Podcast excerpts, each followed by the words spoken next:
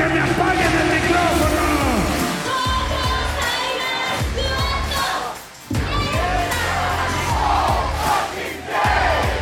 It's true. It's damn true. Póngase verde, porque sin pariente no hay ambiente.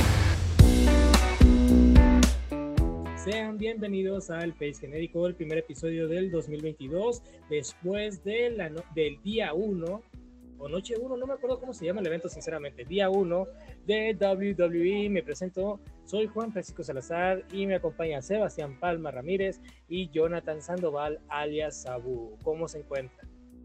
Oli. Y mucho tiempo sin andar por aquí. Pues sí, un poco de problemas y todo lo demás de mi parte. Pero pues aquí estamos. El primer episodio del 2022, que promete muchísimo. Y sinceramente, día 1 de WWE nos dejó algo muy interesante para lo que se viene en el Road to WrestleMania. Algo que realmente promete muchísimo. Y bueno, como la victoria de Brock Lesnar después de que derrotara a Seth Rollins, Big E, Kevin Owens y por supuesto Bobby Lashley, francamente mucha gente esperaba el, el careo entre el Almighty y la bestia encarnada, que sí se dio, se dio muy bien. Y bueno, como se tenía previsto Brock Lesnar derrotó a estos cuatro hombres. Y lo que estábamos comentando justamente Sebastián y sus servidores que sí, al parecer Seth Rollins ya le habían robado este combate, introduciendo a tres personas más.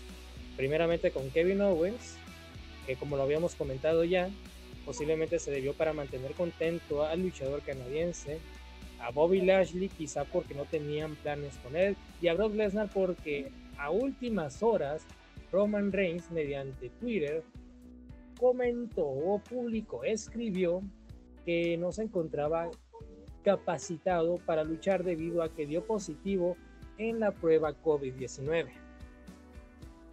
Y bueno, ¿qué puedo decir del evento? Sinceramente, como lo dijo Jonathan Sandoval, a mí me gustó muchísimo, la verdad dio, dieron muy buenos encuentros, pero sinceramente es como cualquier otro evento de WWE, no... No vale verga. que no te deja mucho, la verdad. Simplemente la sorpresa de que Brock Lesnar nuevamente va a reinar como campeón de WWE. Para los latinos eso ya es un alivio.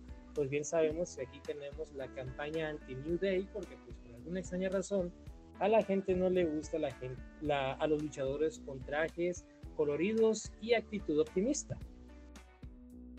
Tienes que ser edgy para ser campeón mundial. Sí, güey, obviamente. Antilatino mierda. Me vale madre. Yo siempre lo he expresado. Sinceramente, que. somos los peores jueces para decir qué le conviene o no al wrestling. Porque inmediatamente me vienen muchos nombres. Y este va a ser un debate muy grande, sinceramente. yo- Y bueno, respecto a lo que estábamos comentando, Sebastián, que ya me perdí. Estabas comentándome respecto al hecho de que le robaron las, le robaron la oportunidad titular a Seth Rollins, ¿no es así? Sí, decía que, que se me hacía muy, muy ilógico el hecho de que hicieran una lucha de escaleras para determinar el contendiente número uno y básicamente semana tras semana tras semana agregaron un nuevo contendiente hasta hacerlo una fatal de cuatro esquinas. Eh, Brock Lesnar fue un añadido por, por el, el positivo a COVID de Roman Reigns, pero eso es punto y aparte, es decir, no, no fue algo que, que estuviera contemplado, vaya, desde el principio. No como el hecho de que Kevin Owens y Bobby Lashley eh, estuvieran entrando poco a poco a una lucha. Y se, se me, hacía, se me hace muy, muy raro eso. O bueno, no tanto raro, pero sí muy como... ¿Por qué? Pues, o sea, en dado caso, le hubieras dado la oportunidad a Seth Rollins en un Raw cualquiera, la terminas por, por interferencia, porque se metió Kevin Owens, porque se metió Bobby Lashley, y a partir de ahí das la construcción a, a, Day One. No haces que Seth Rollins gane, eh, y poco a poco le empiezas a meter gente casi casi sin un porqué. Ujú. Pero eso no debería molestarnos por el hecho de que ya deberíamos estar acostumbrados a estos cambios de planes, sobre todo las victorias, todo lo demás. El introducir o añadir pues nuevos nuevos nombres en un combate que ya estaba pactado y que de hecho ya se había dado una ¿cómo decirlo? Un combate para el retador número uno a ese cinturón, pues nada más recordemos Money in the Bank. No me acuerdo qué año fue, sinceramente. Y no- 2020, 19, 19. sí, 2019. Para el 2020, Drew McIntyre ganará el, el- la real. A ver, eh, Brock. No, estoy equivocado, estoy equivocado. No, pues bueno, en resumidas palabras, ustedes saben que Brock Lesnar fue un, un miembro añadido cuando Sami Zayn se encontraba inconsciente en backstage. Sin embargo, no anuncian un nuevo aspirante al, al combate de escaleras. Simplemente se queda, se queda el puesto a- vacío, por así decirlo. Todo, todo iba bien hasta que en el momento en el que Ali finalmente iba a descolgar el maletín aparece la bestia encarnada, aprovechando que todos sus rivales se encontraban cansados y así arrebatarles el premio más grande de las superestrellas de WWE, la oportunidad titular por un cinturón mundial. Justamente esto es lo que pudo haber pasado, pues estaba leyendo que el plan original de todo esto es que Brock Lesnar ganara el cinturón de la WWE haciendo lo mismo que ocurrió en Money in the Bank y luego enfrentar a Roman Reigns por el campeonato universal, ya que bien sabemos que desde Royal Rumble 2020 Brock Lesnar ha estado tratando de ser el campeón indiscutible de WWE. Trató de ganar la batalla real de 30 hombres estaba buscando la oportunidad titular del campeonato universal. Cosa que no sucedió cuando Ricochet con un golpe bajo y la eliminación de Drew McIntyre truncara los propósitos de la vez encarnada. Ahora con esto, ahora con Roman Reigns fuera de, del evento debido a la prueba positiva COVID, pues simplemente dejaron muy bien parado a Brock Lesnar. El objetivo era ese, que ganara el cinturón de WWE y enfrentar a Roman Reigns por el cinturón universal como campeón de la marca roja para perder contra el jefe tribal y cuidar, obviamente, su credibilidad. ¿Ustedes creen que eso es raro? La verdad, no, no debería ser raro. Mm, Que más bien, para que sea raro no nos sorprende. No debería sorprender, sinceramente. No debería sorprender, porque este tipo de movimientos son muy, muy obvios, hasta cierto punto. Eh, O sea, sí suena, sí suena Sí. random por la situación que sucedió, pero no eres como. Como que sucediera y te agarra mal parado. Es como pues, era un escenario perfectamente posible. es que todo el mundo ya sabía que Biggie no iba a retener estas, no iba a retener. El punto aquí es que no iba a retener Biggie. Mucha gente no veía a Biggie retener en la esta fatal de cuatro esquinas. Y de hecho se sentía muy raro porque añadir a cuatro hombres en un combate y luego todavía tener que añadir a un elemento especial porque tu luchador estrella se encuentra en COVID-19, lo cual no estoy diciendo que sea malo porque sinceramente si quitas a Brock Lesnar del evento estás quitando el atractivo principal del show, porque yo estoy seguro que mucha gente que compró el boleto de Day One fue con el propósito, con el fin de ver a Brock Lesnar enfrentándose a Roman Reigns, que era el platillo fuerte de la noche. Y sobre todo iban a ir por la bestia encarnada, no solamente por el jefe. Sin embargo, si a Brock Lesnar le dieron el cinturón de WWE, pues si nos ponemos a teorizar o a conspirar al estilo de Sami Zayn, tal vez ese haya sido el propósito. Darle el cinturón a Brock Lesnar y hacerlo perder contra Roman Reigns porque él ya venía de luchar en un combate anterior. Ya estaba cansado. Ujú. Y eso añade a que Bloodline o los usos iban a intervenir a favor de, de Roman Reigns. Entonces, la vez encarnada no iba a perder, no iba a perder tanta credibilidad. Porque no iba a perder justamente dos veces contra Roman Reigns este año. O no sé qué opinan ustedes. Uy, buen punto eso, ¿eh? Yo no estoy conspirando. Yo no me había puesto a analizar ese pedo de que ya había perdido contra él. Yo ya, ya había perdido. Entonces, ¿hacerlo perder otra vez? Sí, sí, ya estaba que- muy... Que cuidan muy bien a la vez encarnada. Lo cuidan como oro. Porque sí, el hombre es una gallina de huevos de oro. ¿O ¿Tú cómo lo ves, Sebastián? Creo que era un resultado muy mm, quizás arriesgado en ese sentido porque no voy a, decir que al fan latino, ¿no? Su opinión, nuestra opinión nunca ha contado y ni contará. Pero eh, pues al fan estadounidense es alguien que ya se encariñó con Roman Reigns, es decir, ¿qué hubiera pasado si, si Lesnar le ganaba, ¿no? ¿Cuál hubiera sido la reacción del, del público? E incluso, pues, quizás a la gente le molestaba que Lesnar perdiera. Creo que hubiera sido un resultado muy arriesgado. Eh, pero a lo mejor, quizás haber guardado a Lesnar en esta ocasión hubiera sido también bueno. No, no, es, es que no sé. Eh, porque haberlo metido no me parece malo, pero también me parece algo como innecesario, porque no, no, no necesitaba estar en la lucha, pero no me parece malo, ni que haya ganado el título, ni el hecho de que haya estado en, en, en, eh, pues aquí haya sido, ¿no? Introducido de último minuto a la fatal ahora de, de cinco esquinas. Lo Sí. curioso sería a dónde vamos, ¿no? Con este resultado. Sí, es Sí, que ¿La también, crees? Crea por ejemplo, lo- lo que dijiste tú, eh, Juan, de, de, de qué es lo que quiere Lesnar con, con eso de, de, de- de siendo campeón de WWE, entró al Royal Rumble el año pasado, antepasado. eh, y qué es lo que quiere o qué sigue considerando eh, que pues ya es eh, ahora nuevamente campeón. ¿Qué, qué, qué- qué sigue? Y, aparte de eso también el... el-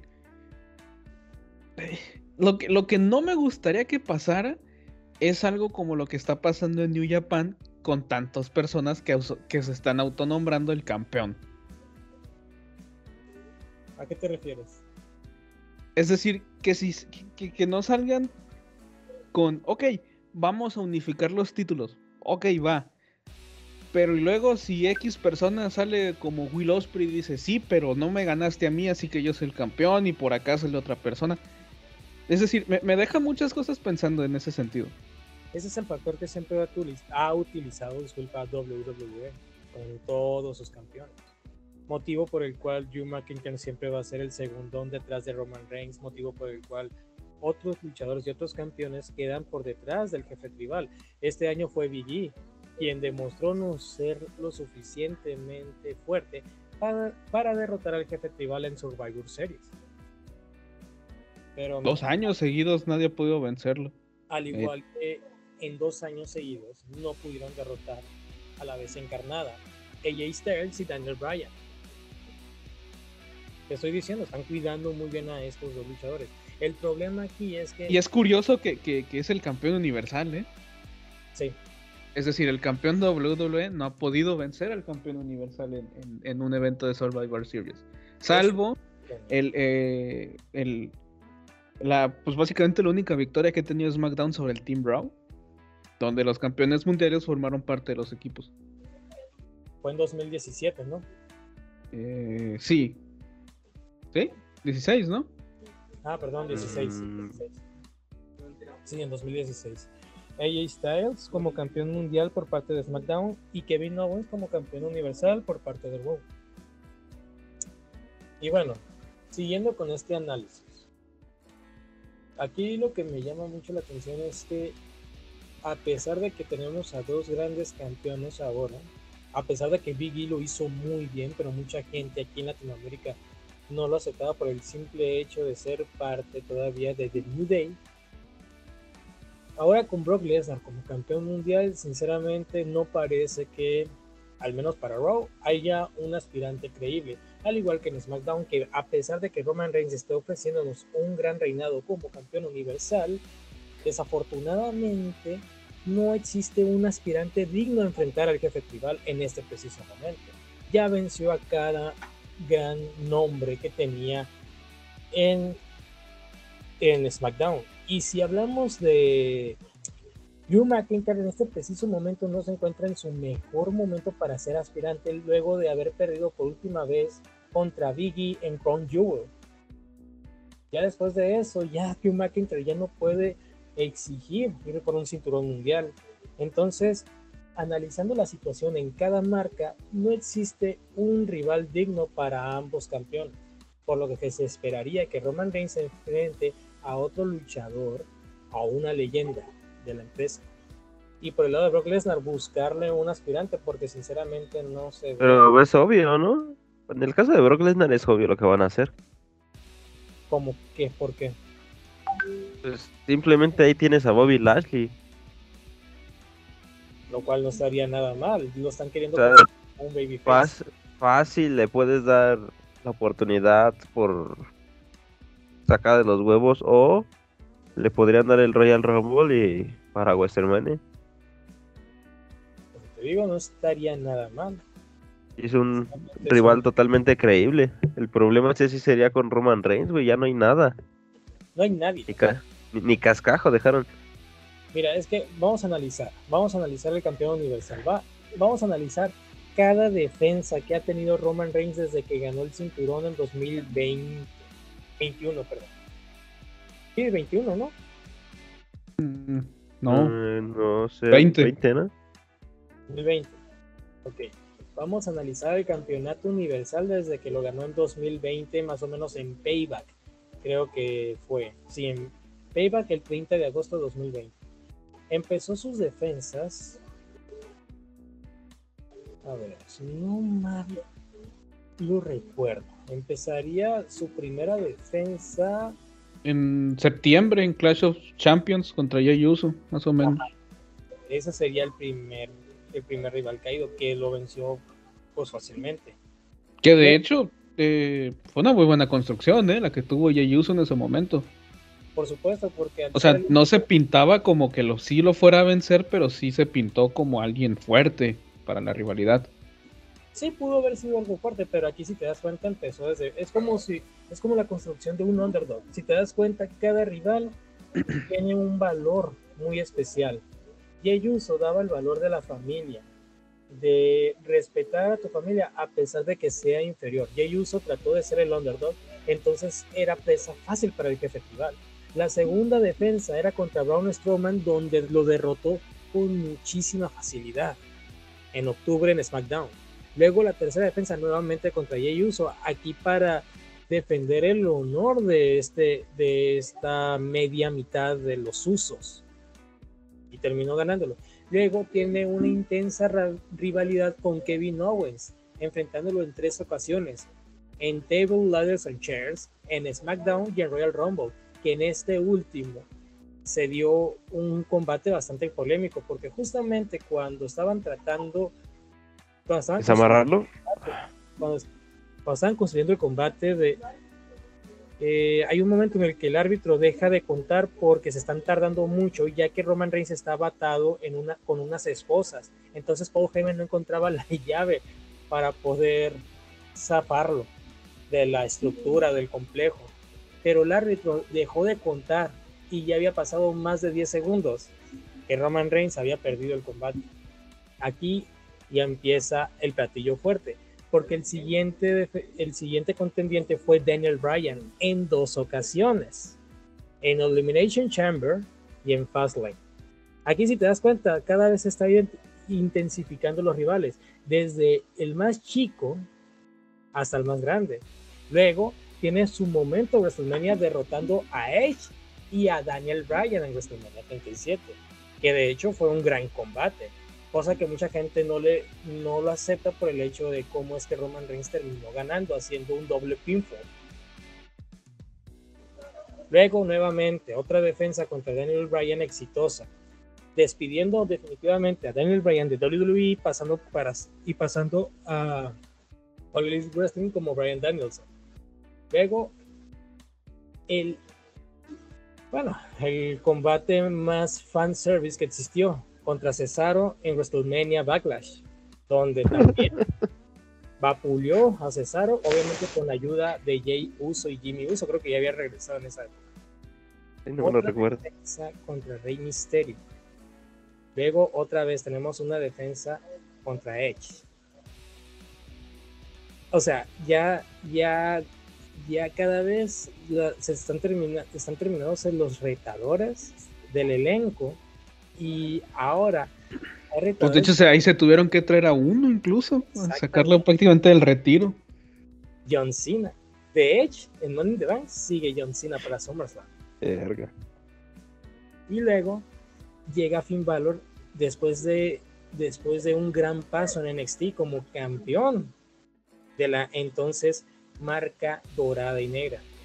Otra vez tiene una de, un- otra defensa exitosa ahora con Demon Finn Balor, pero de una manera bastante polémica que incluso hace enojar al, al universo lateral luego de que Finn Balor accidentalmente se cayera en la tercera cuerda porque se, por azares del destino, se derrumbó. Se No soportó su poder, que no te enteraste de esa.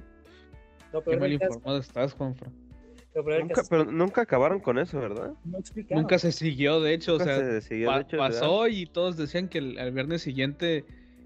Es más, mucha gente decía que el viernes siguiente no se iba a dar ninguna explicación del por qué la cuerda se rompió o que iba a seguir, y así fue. Dicho y hecho. Y es que es muy simple, o sea, date cuenta, analiza la situación y es obvio. WWE ya te tiene acostumbrado a hacer las acciones, a hacer las cosas, sin explicarte por qué son las cosas así. Simplemente ocurren.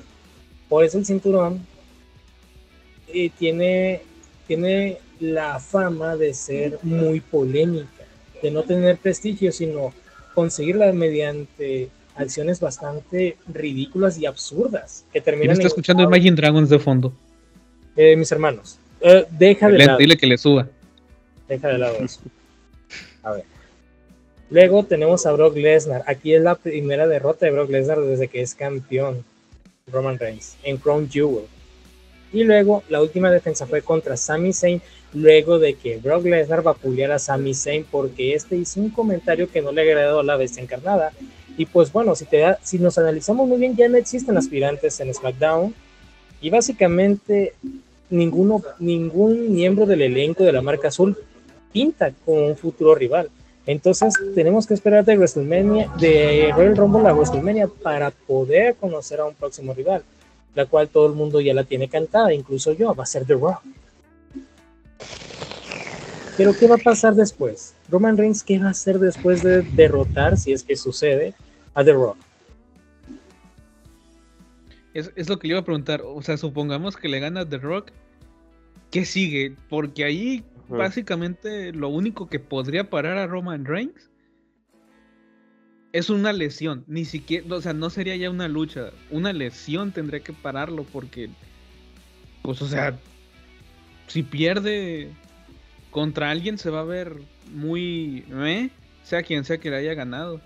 O tendrás que construir no sé si, si, si un rival a su nivel, pero hasta sería más cribe que lo pierda con un underdog, Al parecer, porque le daría más valor. Es decir, tiene ¿Pero quién, casi güey? 20. esa- es, es eso, pues eso es lo que voy. pedo, güey. Tiene casi 20 defensas concretadas. 18, para ser exactos, Roman Reigns.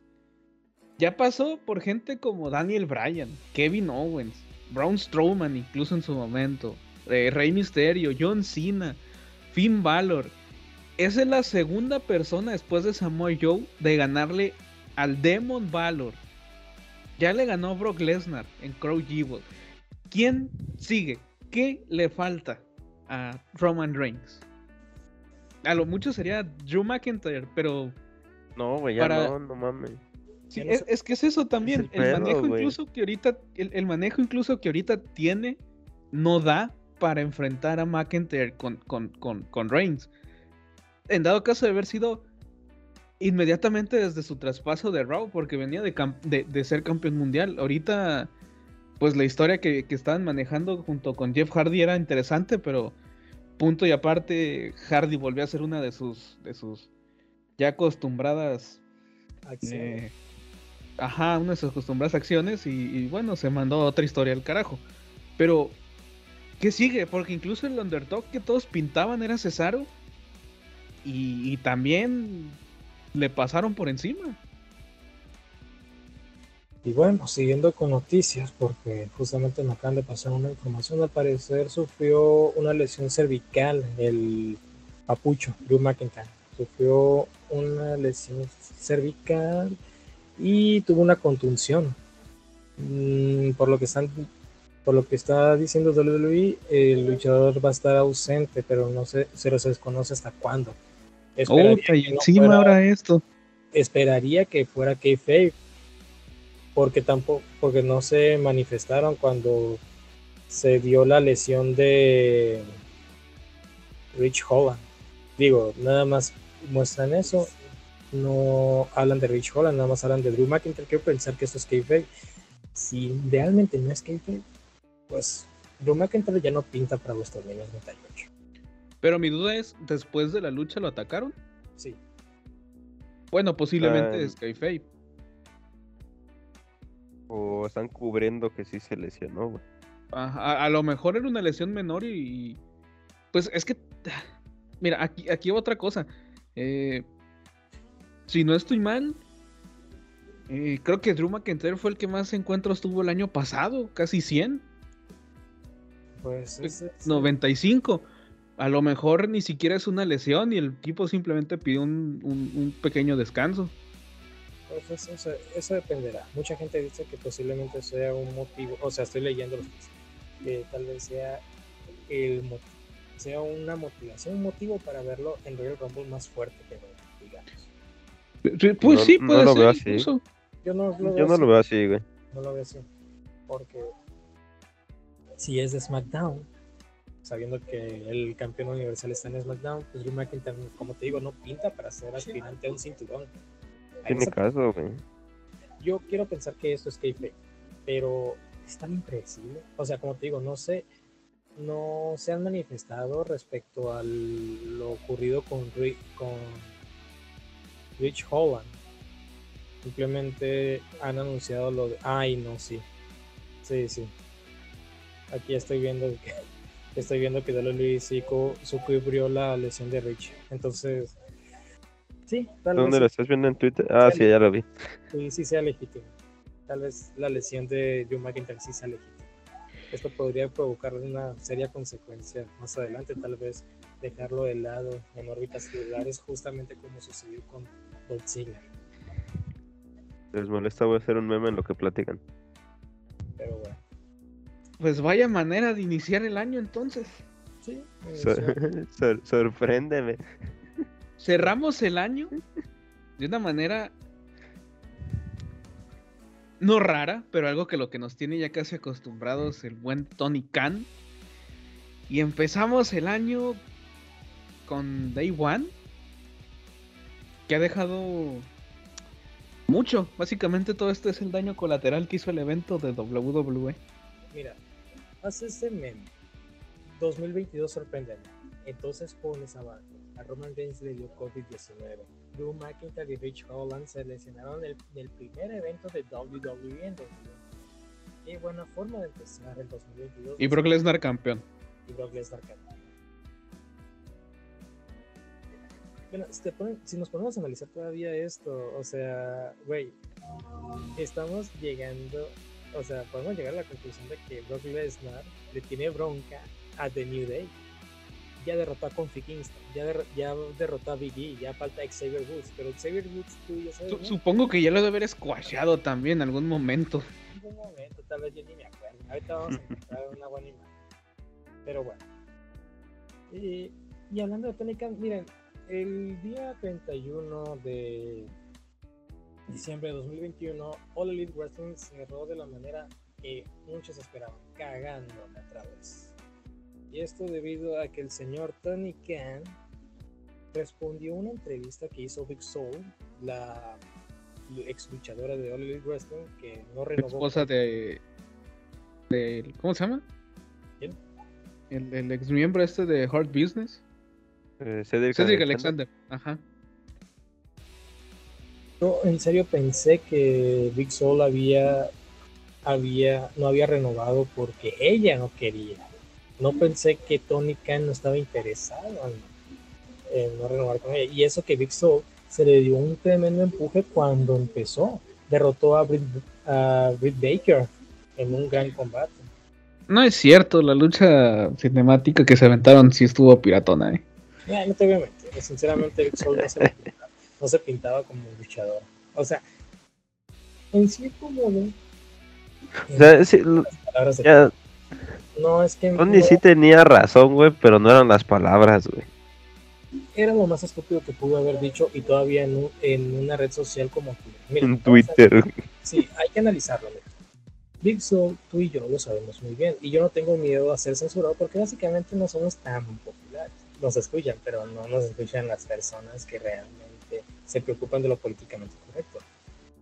Sino que Big Soul básicamente no era luchador profesional, o al menos no, no tenía un arsenal o un estilo de lucha bastante claro, fijo, ¿sabes?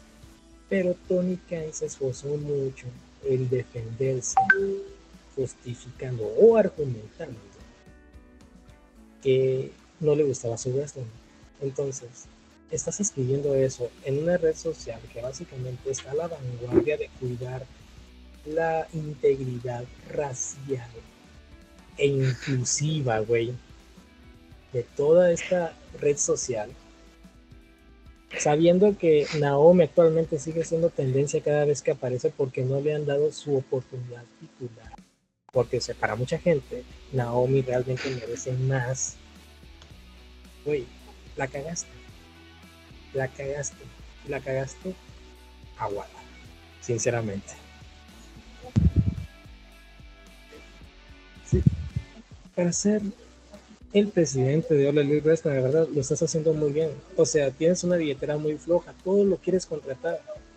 Pero si te pones con esos prejuicios, básicamente lo único que te ganaste es que la gente ya no quiera ver tu producto o bien rechacen aún más el wrestling por culpa de un niño mimado al que no conoce el producto y no cuida sus palabras en redes sociales, sabiendo que en, esta, en este mundo moderno siempre vamos a buscar atacar a las personas. Y bien, Tony Khan hizo un Vince McMahon y todavía añades a un Hulk Hogan.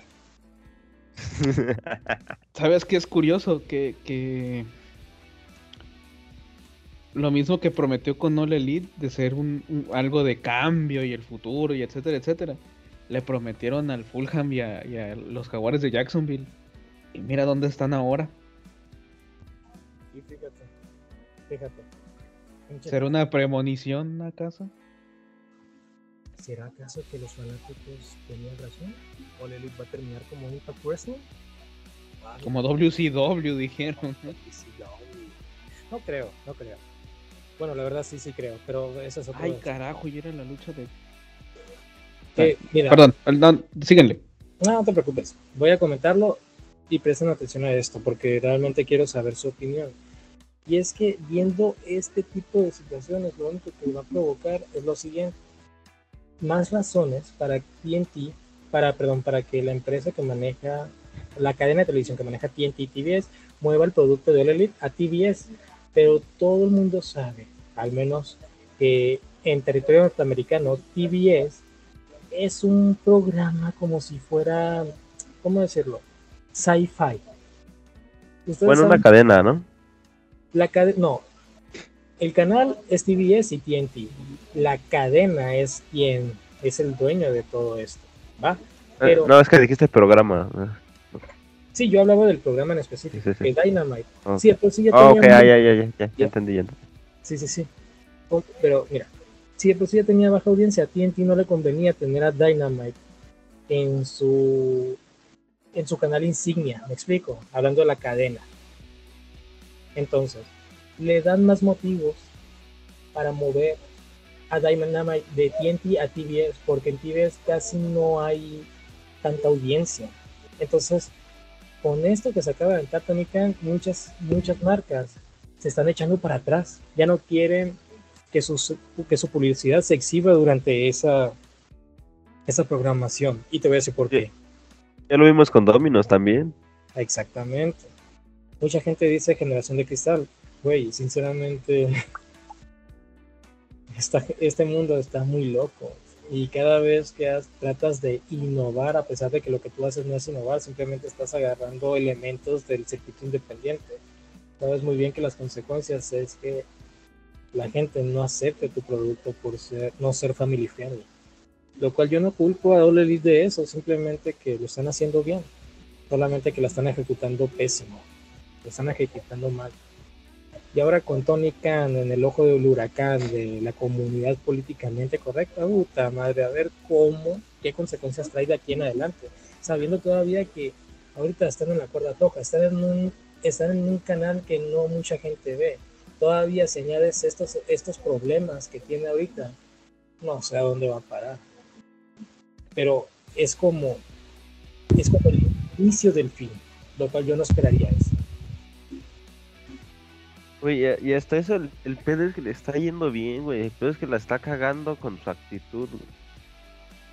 O sea, yo veo los eventos y, y realmente sí me están gustando, güey. O sea, hay segmentos que de plano me brinco, pero... Pero por lo general lo están haciendo bien. El problema ya es en, en cuestión media. Tony se debe de centrar en que él es el jefe. ¿Sabes? Quiere hacer lo mismo. No sé si realmente quiere hacer un personaje o, o está pendejo, güey. Porque se quiere hacer el, el chavo cool, güey, pero hay un límite en los medios, güey. Exactamente, güey. De ser el es que lo que él dice dice quiero ser el fanático quiero ser la cara de los fanáticos no por nada invierto miles de dólares en traer gente que obviamente va a ayudarme a cubrir todas las, las cagadas que he hecho en otros proyectos me explico traerte siempre es un riesgo muy grande Como los jaguares de Jacksonville. Exacto. Sí, que han ganado qué? Esos y el Fulham ahí también. Chale. es que o sea ponte a pensar Hasta el Atlas de Rimi- de Rimio, güey. Bendito 2021. Por fin me permitió ver a mi equipo campeón. No, voy a- yo no maldigo el 2021 en el wrestling porque realmente ocurrieron cosas muy, muy importantes. Por ejemplo, haber visto al hijo del vikingo a, una, a un luchador que yo lo consideraba desde que lo conocí como el futuro luchador mexicano ídolo en la lucha libre norteamericana, sinceramente, yo lo veía así. Yo lo veía como ídolo. Si no aquí en México, allá en, en Estados Unidos lo van a tratar como tal. Y ahorita es el campeón más joven del megacampeonato hay.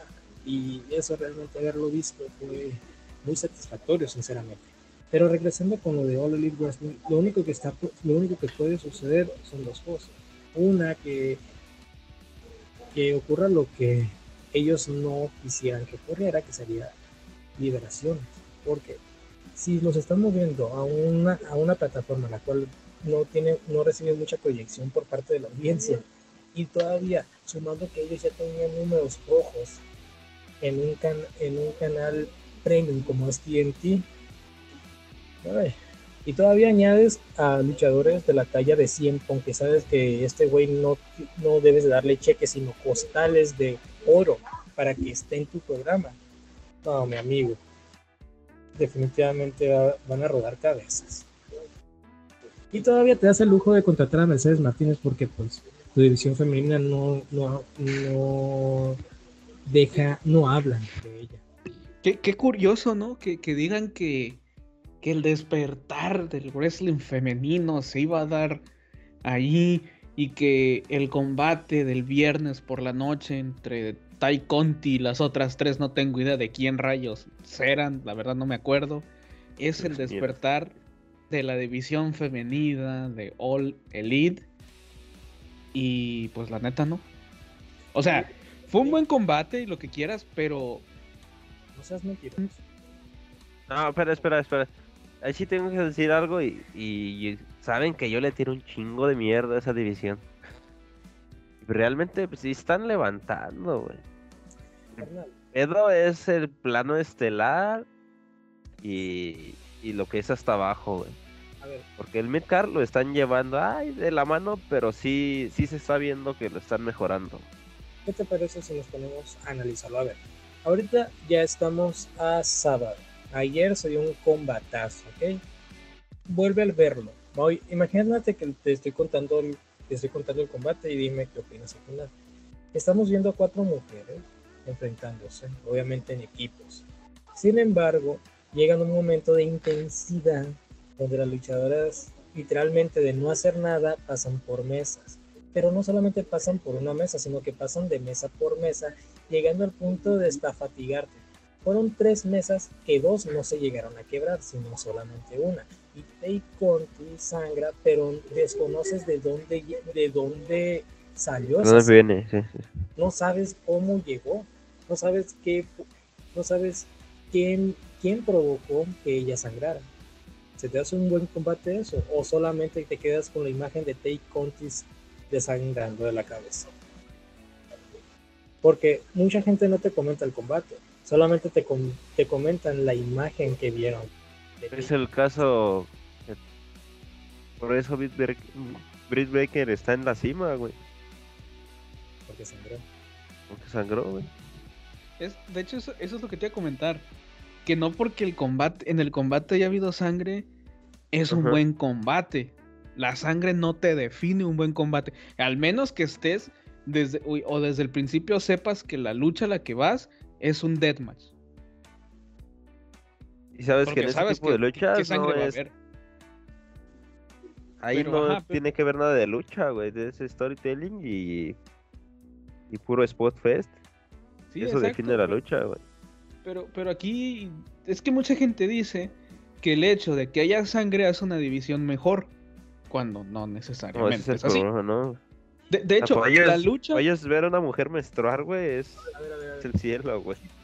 o sea, es que de hecho, o sea, por ejemplo, la lucha entre ah, olvidando eh, Becky Lynch y Charlotte Flair en Survivor Series, Oh, quizás el resultado, la manera en que se dio, estuvo muy meh, pero la lucha fue muy buena, fue muy muy buena lucha. estás desacreditando un combate. Mira, fíjate, mucha gente alaba esta división porque sangró, pero entonces estás diciéndome que la división femenina que emergió de NXT, la revolución femenina en la historia de WWE, en donde Charlotte Bailey, Sasha Banks y Becky Lynch se enfrentaron por el campeonato femenino de NXT, no significó nada. Y todavía, analizándolo bien, fue el pináculo, o por así decirlo, fue la, el prototipo o la figura más importante para dar inicio a una, una revolución que se necesitaba en WWE y no necesitar, no recurrieron a la sangre, sino a habilidades luchísticas. ¿Qué pasó ayer en Rampage? Nada. Simplemente fue un combate callejero, sin reglas. Eso fue todo lo que te pudieron presumir. Porque en cuestión de habilidad luchística, Tay Melo, Tay Conti todavía deja mucho que desear. No Es que está mal como lo pintan, güey. O sea, te dicen que fue una buena lucha. No, no, no fue. Fue un buen combate, fue una buena pelea callejera, güey. Pero no hubo lucha. no hubo lucha. Todo fue un spot fest. Utilizando, obviamente, armas foráneas. ¿Qué son las armas foráneas? Las sillas, las mesas y el cuchillo que tienes ahí abajo de tu, de tu bota para hacerte sangrar. Las, las que vive. Perdón, estoy bien pendejo. Me imagino una lucha en un cuartito de un metro por un metro comiendo maruchan, güey.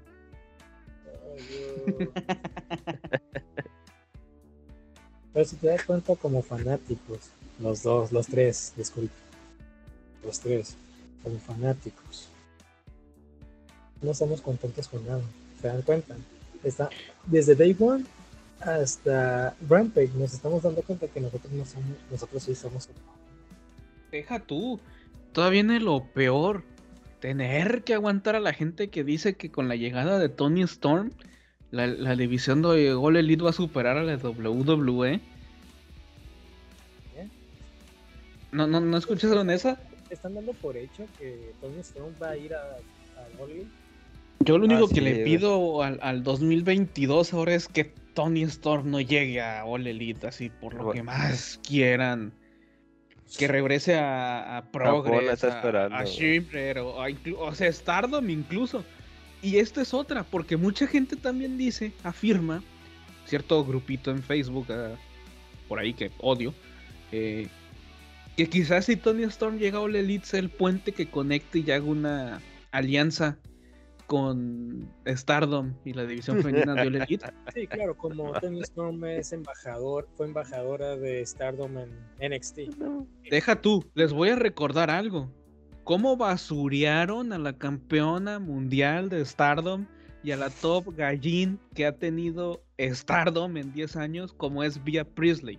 Uh, Uy. ¿Y así quieren una alianza? Si, si Rocio Ogawa dice que sí, la neta, Rocio Ogawa ya está idiota. si todavía la piensa New Japan Pro Wrestling con dar, per- con dar luchadores de su nombre. O sea, no estoy Es- diciendo que Tomohiro Ishii y Minoru Suzuki sean malos, sino que básicamente son Sus top, pues sus estelaristas, vaya. No he visto todavía a Hiroshi Tanahashi entrando a Dynamite, lo cual mucha gente esperaría. A, El- a y el pedo es Okada, al- a Ito. El pedo es al revés, güey, porque no han mandado nada, güey, al revés. Fue Chris Jericho una vez y ya. Como campeón de All Elite, cabe mencionar. Ajá. Pero de hecho ni siquiera se Eso- presentó. Es decir, no llegó con el cinturón. Y lo está diciendo como campeón, güey. ¿Cuánto tiene que no es campeón, güey? Un año, dos años, más o menos. Pero mira.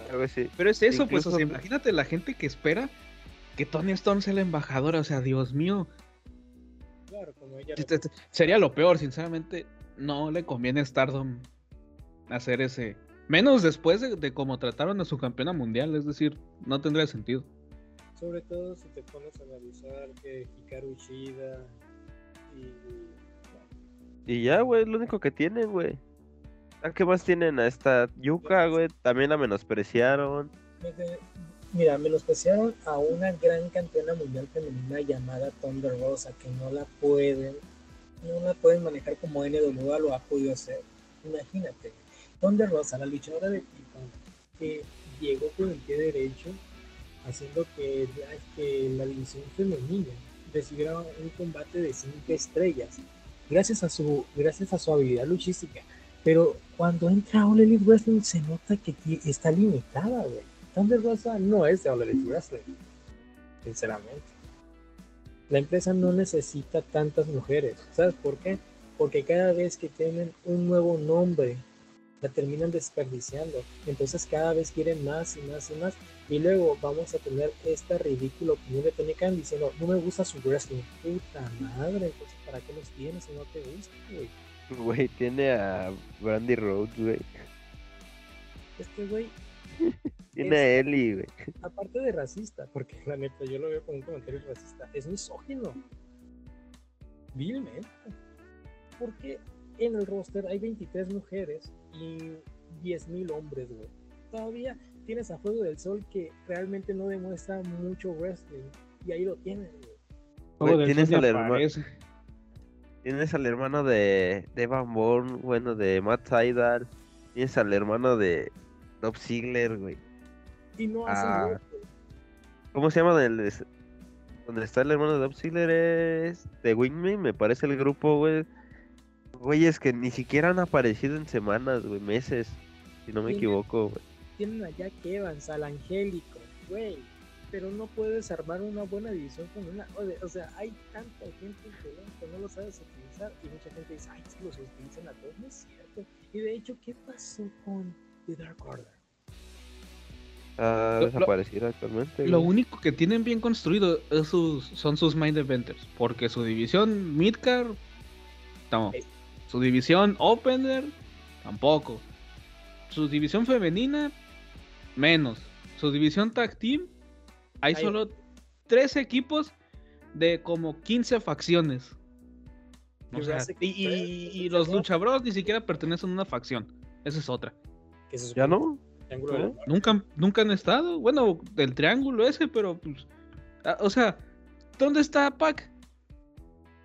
Cada rato se parece Pac, como que no le gusta, no le gusta estar en el Lido, está por el dinero, sinceramente. O incluso, o pues es que pueden haber muchos factores, ¿no? También puede estar el tema de que su familia vive en Inglaterra.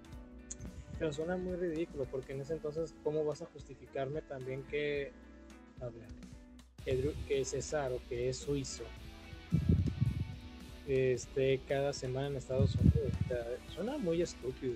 O sea, güey. Cesaro ya tenía años trabajando en Estados Unidos, acuérdate antes de ser contratando. güey, Sí, sí, sí. Prince David, que venía La- de- del La Reino Prince Unido. David, que es de México, güey. Su esposa trabaja en México, según yo, vive en México con, digo, en Estados Unidos con él. Es, es parte de Fox Sport, pero Estados Unidos, ¿qué no? Walter, Pero se, pero se la pasa en Walter, México, Walter güey. ni siquiera se ha venido como tal confirmado, o sea, viene una aparición y quién sabe si regrese. De hecho, acaba de luchar, ¿no? En, en Europa. Walter, sí. sí. Walter. Sinceramente me da mucho miedo lo que vaya a suceder con Walter en WWE si es que se queda en WWE. Pues, y eso va, va a regresar ahí muy a huevo apenas. ¿eh? Quiero pensar que así va a ser, pero realmente tengo entendido que él ya está en una relación con una norteamericana. Y ya aflojó, ¿no? Bueno, que este, más bien eso no Es europea, ¿qué no? Su, su nueva pareja. No sé, no sé, no sé, la verdad. Porque según yo, su pareja es de NXT UK. Sinceramente no te sabría decir. No me meto mucho en la vida personal O de sea, los- güey, no ando, no ando revisando esos pedos. No, digo porque pues fue lo que apareció en todos los portales cuando se anunció. A ver, vamos a ver. Y no que. Según yo, yo que ya había accedido a venir a Estados Unidos, un pedo así. Ujú. NXT UK, la fashion. Ah, Ginny. Ginny es de. Ah, sí, cierto, sí, es de UK. Sí. La fashionista Ginny. La están rompiendo en NXT UK. Mucha gente la está desaprovechando ahorita que todavía sigue. Porque yo estoy seguro que de poco lo van a Ya desaparecer. no tardan, güey. Sí, ya no tardan en morir. Pero, güey, la neta hay mucho producto en NXT UK.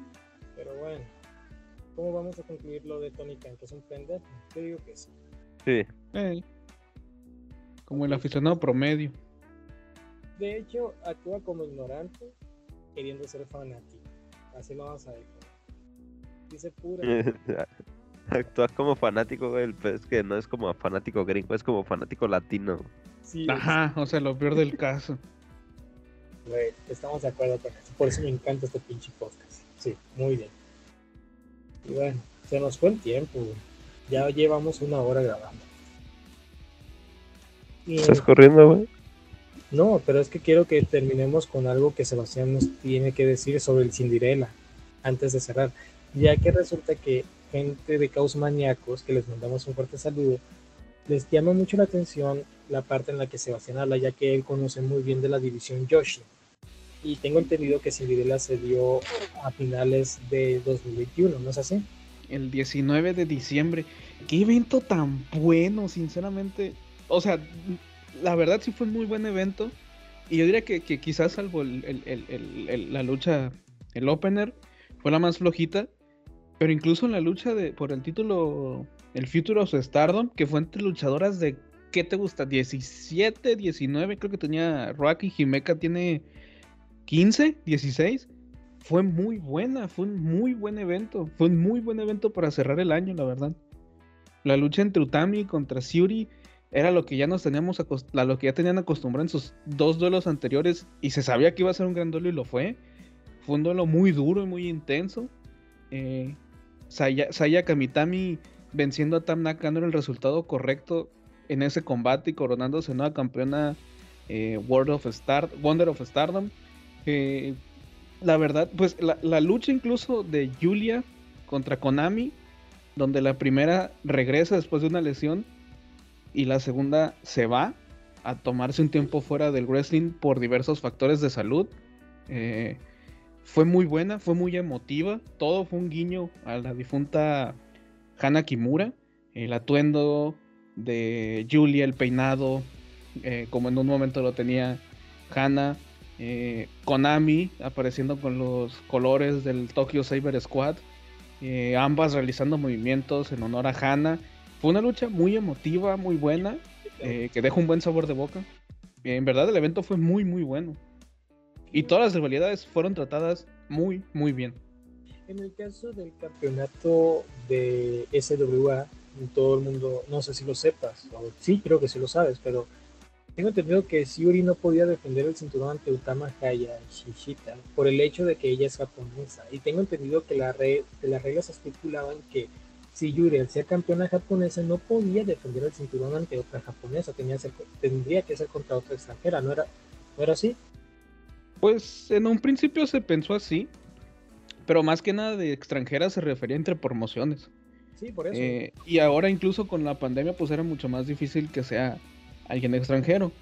Eh, de hecho las, las últimas defensas de, de, de Syuri fueron entre luchadoras japonesas, Konami, eh, Lady C, Roaka, eran, pues son luchadoras de, de Stardom y son luchadoras japonesas. Incluso la lucha eh, entre Syuri y Utami fue una lucha de unificación. Bueno, no unificación, pero fue un Winner's Take All, en donde el título SWA y el título World of Stardom estaban en juego. Quiero que me cuentes las dos rivalidades que a mucha gente en el podcast les va a interesar, que fue Gilia contra Konami. ¿Cómo se desarrolla esto? ¿Desde qué momento? ¿Y cómo es que de- termina? Vaya. Empezamos con Gilia contra Konami. ¿Cómo se desarrolla esta rivalidad? ¿Cómo nace? No. No es una rivalidad como tal, sino que hace un, mes más o menos, eh, bueno, hace cerca de dos meses y medio, Konami presenta malestares en los intestinos, es hospitalizada y se suspende una lucha que tenía con, con, con Syuri. La lucha es reprogramada, se da el combate, muy buen combate, eh, pero a Konami, Kona- Konami toma la decisión de tomarse un tiempo fuera de la lucha libre por esta, estos malestares, pues ya, ya había estado internada casi un mes, eh, decide tomarse un, digamos, un break de tiempo indefinido. Ella afirma que no es un retiro. eh, y, en, y en esa conferencia, Julia aparece y le pide ser su rival eh, de despedida. Julia regresa de una lesión en el cuello que la tuvo fuera, pues, las últimas dos, tres fechas del el Five Star GP eh, que eso fue 3, 4 meses, es decir, Julia tenía ya mucho tiempo fuera y en lo que regresa una, eh, otra se va. Esa es básicamente toda la construcción. No fue tanto una rivalidad, fue más bien una despedida y un regreso. En ese sentido. Ok, Syuri contra Utami Hayashishita, que en realidad aquí tenías unos datos muy interesantes respecto a Utami, en caso de que hubiera retenido, y también tenías un dato sobre Syuri si, hubiera, si ganaba el World of Stardom, ¿no? Diciendo La rivalidad de, a- de Syuri. ¿Mande? Ah, te decía, tengo entendido que tenías un dato respecto a Utami Hayashishita, que podría haber sido el quitarle el reinado más longevo a Yoshirai como campeona mundial de Stardom, ¿no? Pues se, se podía perfilar, porque si Utami ganaba, empataba el récord del primer reinado de Yoshirai con 10 defensas y iba a estar a menos de 150 días aproximadamente para alcanzar el, el- reinado ese, incluso superarlo. Para el segundo reinado, eh, Yoshirai tuvo casi dos años de reinado, tuvo 500 y cachito de días, 570 y algo, si no estoy mal, y 14 defensas. En, en el caso de Syuri, Syuri eres tricampeona en Stardom. Es campeona en parejas al lado de Julia. Es la campeona SWA. Y es la actual campeona eh, World of Stardom. Ah, Incluso es la ganadora del 5 Star GP. Y se quedó una lucha de llegar a la final.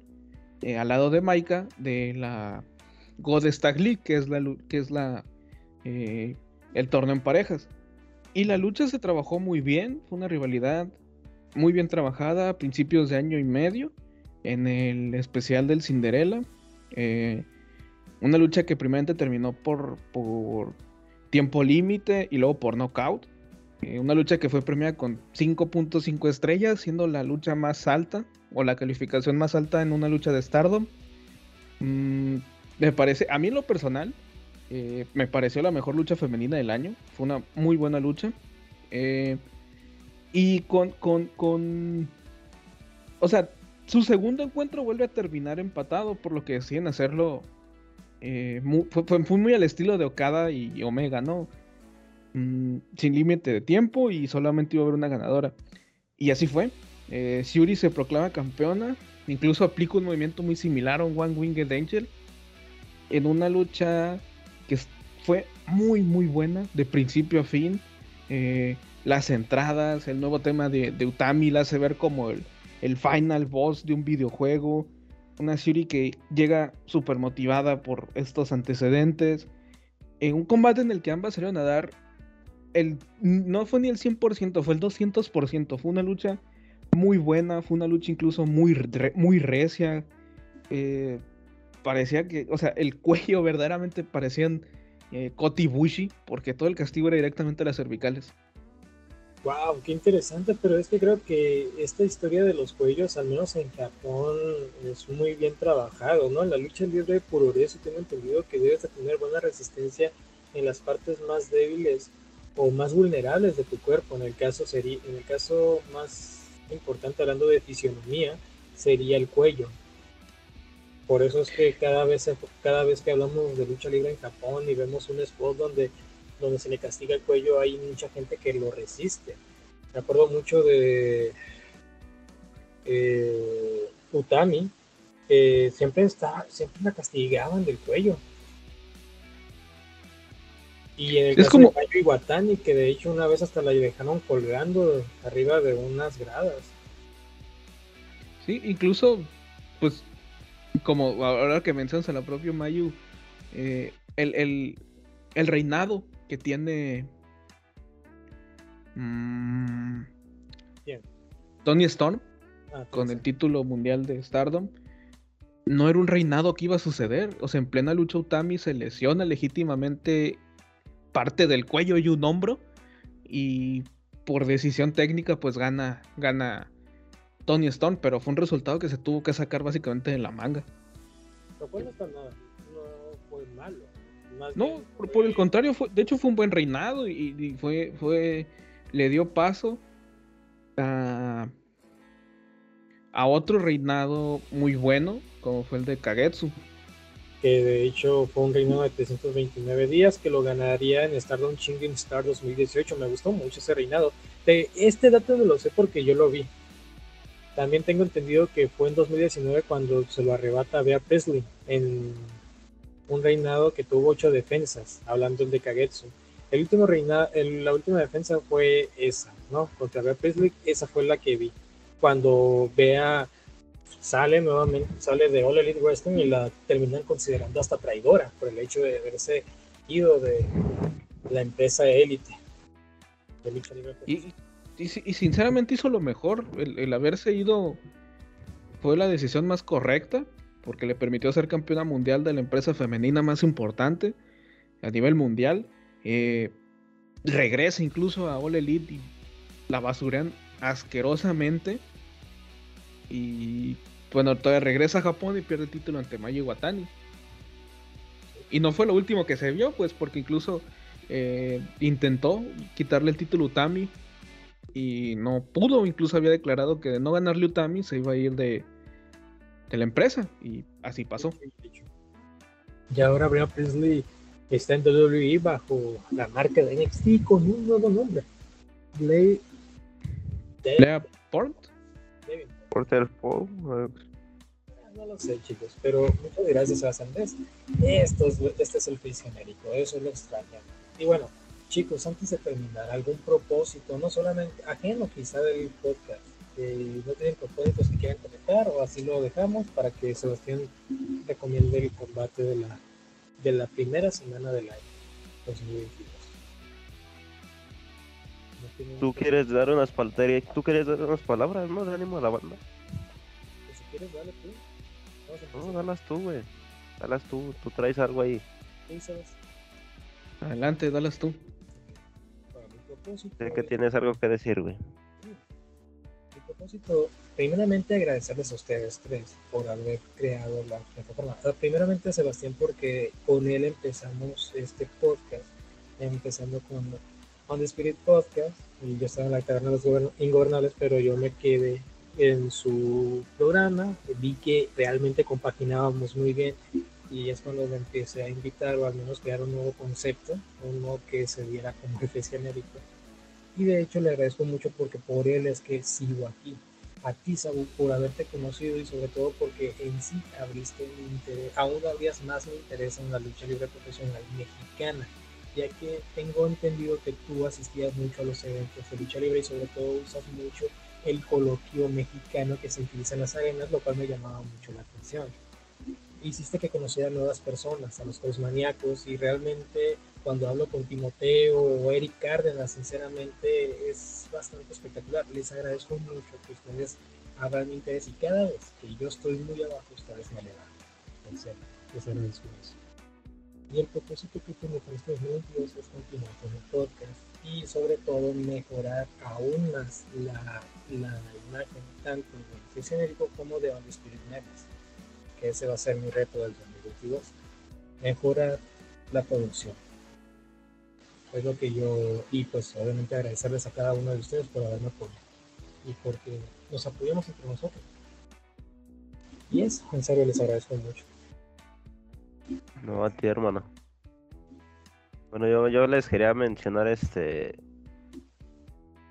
Antes que nada, no, no sé, no recuerdo exactamente cuándo llegué aquí. Les quiero agradecer ya. No sé si ya va para el año que estoy aquí. Igual no han sido muchas mis participaciones por. Pues digamos que tengo uno- algunos asuntillos por ahí. ¿cómo nos Y. Algunas veces sí me he sentado, a veces también siento que estoy muy callado, pero pues como ustedes saben yo a la hora de hablar no soy muy expresivo. Y pues me siento intimidado con ustedes que parecen pinches enciclopedias con patas. güey.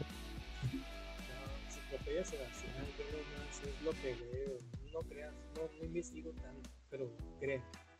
Habla- hablan demasiado y soy disléxico, no, sí me dan problema de repente. Ajá. Pero agradecerles mucho por darme este espacio. A ambos. Este. Siempre quise estar en un podcast. Este. Me dieron muchas oportunidades, pero nunca se concretaba nada. Y realmente me siento cómodo aquí. Siento que congeniamos mucho. Les quiero agradecer por aguantar todas mis pendejadas también. Y el apoyo que he tenido a- de parte de ustedes con hacia mis páginas. Y también de paso agradecer a todos los seguidores, no tan tanto a los suyos que me acogieron, tanto a los míos que, que veo que les agradó mucho a ustedes dos. Y sin nada más, este mandarles un abrazo a todos y agradecerles por todo ese apoyo que me han dado. Este, saben que soy alguien no sé si de, cómo, cómo referirme a mí, si alguien muy ácido, eh, siempre estoy pensando en alguna pendejada para sacarles una sonrisa. Realmente yo la estaba pasando muy mal antes de llegar aquí y ustedes me abrieron un espacio para expresarme y gracias a Dios estoy mejor que nunca.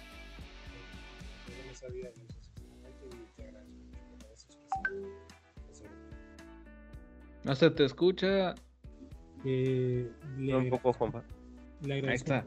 le agradezco mucho las palabras. No sabía yo realmente que tenías esos, esos conflictos y sinceramente pues me agradezco mucho haber con- congeniado con ustedes y sobre todo haber coincidido contigo. güey. La verdad espero que sigamos siempre en contacto. ¿Tú, Sebas? ¿Algo que quieras decir? Pues agradecerles a los dos por esta hermosa comunidad que se ha creado, tanto por los Caos Maníacos, el Face Genérico, The Spirit Memes y todas las páginas que nos han apoyado. Eh, un, gracias por este año que termina, que inicia, a todas las personas que nos siguen, nos escuchan, eh, a todas las personas que están pendientes de las idioteces que en ocasiones subimos. Eh, a ustedes dos por este hermoso podcast. ¿Qué te? Y y cerrar un muy buen año y esperemos que el próximo, este 2022, sea un mejor año para todos, que sea un año lleno y cargado de, buen wrestling. Esperemos que por fin nuestra comunidad latina madure. Y pues bueno, eh, muy agradecido y contento con la vida por este año. Y sobre todo porque pude ver al Atlas campeón antes de morirme. Eso me pone todavía más feliz y me motiva. Y Antes de terminar, chicos, quiero que chequen, vayan a Cage Match, les voy a pasar un link. Y quiero que vean la calificación que le dieron a Bea Priestley en, ¿En dónde? en su perfil de Cage Match. Mira, es primero y ya me voy a. Bueno, ya es dos técnicamente, pero ya me voy a enojar con la comunidad. Hijos Sí. de su pinche. Malditos fanáticos de All Elite, cómo los odio, neta. Ah, Le bajaron la calificación a Bea Priestley. 5.96 le dieron en rating por el hecho de que ella está en WWE NXT UK.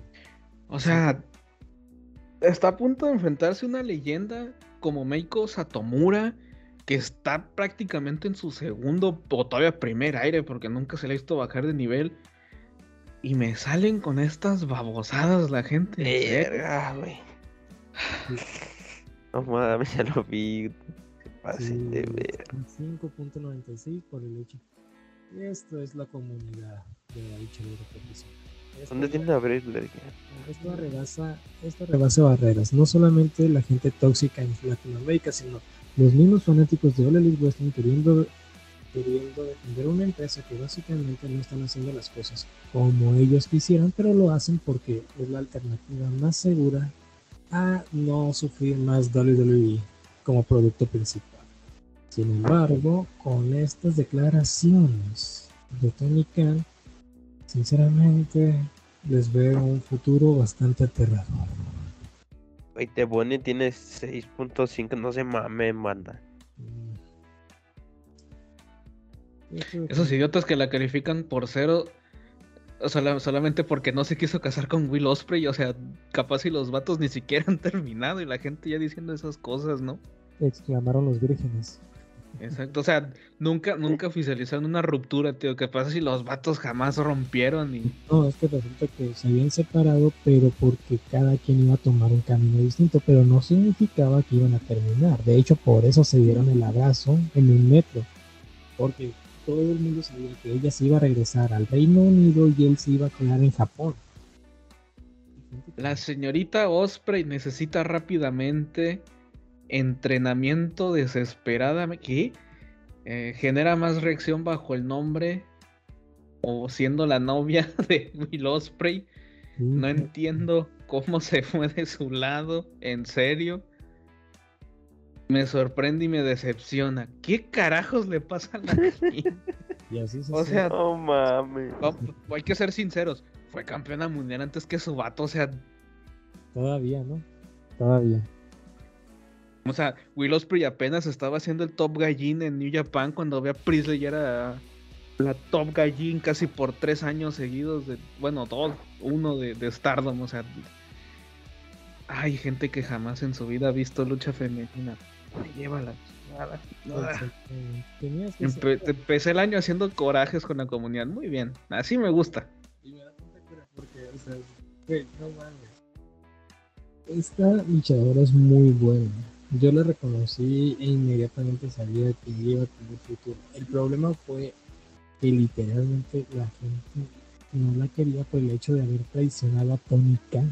Mucha- me acuerdo que mucha gente decía, no, traicionó güey. a Tony Khan y yo.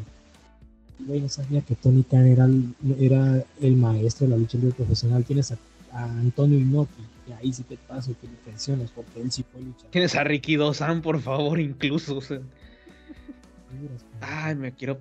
Ya no sé si me quiero pegar un tiro, le quiero pegar un tiro a esa gente. No, güey.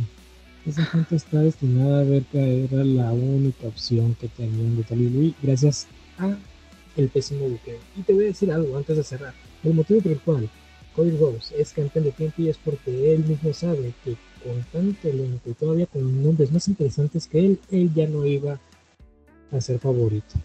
Sinceramente. Cody Rose ya no pinta en este extenso elenco de Wrestling. Por eso es que es campeón. Porque él sabe que si pierde el cinturón, se le acabó su sueño de ser igual que su papá, Dustin Rhodes. Nunca, nunca lo será. Cody Rose en, dentro del... Es más, Cody Rose como promotor, bien. Cody Rose como luchador, no. pues, Que, que- que se dedique a cualquier otra cosa. igualito. Pero bueno, así vamos a terminarlo. Pero antes, vas a recomendar el combate, hermano. Si quieren ver una lucha, vean. Bien, ok.